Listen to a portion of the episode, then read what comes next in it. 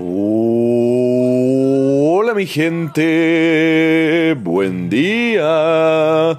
Bienvenidos a otro episodio de Mañanas con Leo. Soy su anfitrión, Leo. Lunes 3 de diciembre. ¡Woo! Ya comenzamos el mes más navideño, el mes de las fiestas, el último mes de nuestro hermoso calendario gregoriano. Y el mes de pensar en regalos, en fiestas, en pasarlo en familia y disfrutar una concentración de celebraciones y feriados como ninguna otra en todo el año. Así que comiencen desde ya, mi gente. Las celebraciones de la oficina, de fin de año también se vienen, los amigos secretos, todas esas interacciones que vamos a estar teniendo en estos últimos días. Y si están cerca del verano, también comienza la temporada de matrimonios en los fines de semana, o dependiendo de tu edad, aún no suceden o ya pasaron todos. Y nada, hay que disfrutar un poco de la magia formada por la creencia colectiva que tenemos como cultura sobre lo sucedido alrededor de este mes entero de las fiestas. Y muchas veces son estas fiestas que se pasan en familia, pero la historia de hoy habla de un hombre que no tuvo presente en la vida de una cierta familia que él mismo tuvo fuera de un matrimonio y cómo esto le causó la pérdida de uno de los cargos más importantes de la política japonesa. Sosuke I fue un político japonés de larga trayectoria dentro del país. Participó en la Segunda Guerra Mundial como un soldado activo y agarró una leve fama al publicar libros contando su historia de guerra durante su secuestro por la Unión Soviética y su cautiverio en las cárceles en Siberia.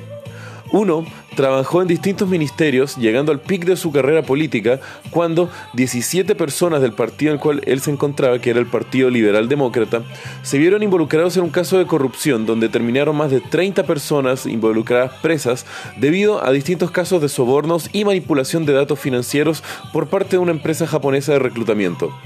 Al haber quedado todos menos uno prácticamente todos menos uno preso, eh, que él no había estado involucrado en lo más mínimo en todo este caso de corrupción o jamás pudo haberse comprobado su relación con el caso de corrupción. Esto le obligó a ser el único miembro con experiencia suficiente dentro de su partido que no estaba esperando una pena de cárcel para poder lanzarse como candidato para el cargo de primer ministro. Y fue así como el 3 de junio de 1989, Sosuke I se transformó en uno de los primeros ministros más cortos en la historia de Japón. Esto, pues el 10 de agosto del mismo año, eso es menos de tres meses, creo que fueron 69 días o menos, eh, afloró en la prensa una acusación por parte de una amante anónima, el cual uno negaba rotundamente, pero principalmente era eh, pues esta amante que eh, daba las declaraciones decía que uno se había negado totalmente a entregar cualquier tipo de apoyo monetario tanto a ella como al hijo fuera de matrimonio que había nacido entre esta relación entre ellos dos. El tema fue que eh, debido a esto último, Sosuke I, el primer ministro de Japón, renuncia a su cargo debido a este escándalo y por los rumores que comienzan a ser publicados y a ser transmitidos por la prensa. Y es fuerte un poco el pensar las implicancias que, y la cultura que está por detrás de esto, pues conlleva que la renuncia del primer ministro es algo que no viene una crítica moral de la sociedad sobre su infidelidad y al mismo tiempo sobre eh, su posible incapacidad de mantener un compromiso, sino que el mayor peso viene a través de la imagen del primer ministro por su falta de interés y disposición de mantener a su familia extramarital. Lo cual también tiene un punto de vista súper fuerte y sexista al respecto de cómo la responsabilidad de uno, como el hombre, es de ser el sustento económico, el cual nunca se cuestionó la capacidad de la mujer de ella sola sobrellevar su familia con su hijo, lo cual es una realidad que millones de mujeres alrededor del mundo realizan día a día. El tema es que luego la renuncia de uno como primer ministro, el escándalo se descubrió que la declaración no tenía ninguna base verídica y que al mismo tiempo este hijo que supuestamente había dicho la amante nunca fue eh, atribuido a uno como su padre. Entonces también eso se dice que gran parte de la prensa fue más que nada una estrategia política creada por la oposición de Sosuke I como primer ministro para llevarlo a la renuncia.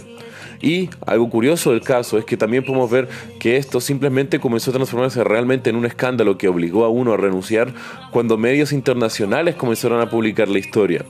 Y esto al mismo tiempo podemos ver cómo más o menos se puede ver interpretado de distintas aristas. Pero el tema es que uno permaneció en distintos cargos políticos hasta jubilarse a los 72 años en 1996 y luego su muerte en 1998.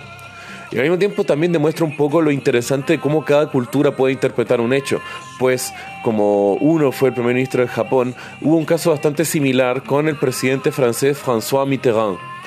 El tema es que él tuvo un hijo reconocido con uno de sus amantes, Anne Pinjot, no sé, nombre francés, es loco.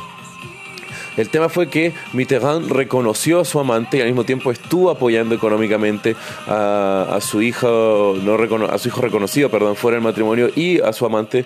Y entonces el pueblo vio a Mitterrand como alguien dadivoso y generoso, pues era una persona que se encargaba más o menos de todas las personas que dependían de él.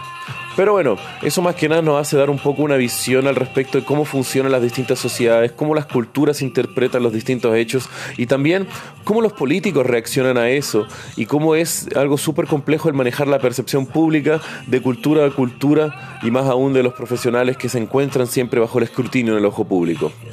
Y bueno, mi gente, si quieren saber un poco más de lo que les hablé el día de hoy, pueden ver los links en la descripción de este episodio. Y como ya saben, que tengan un muy buen día.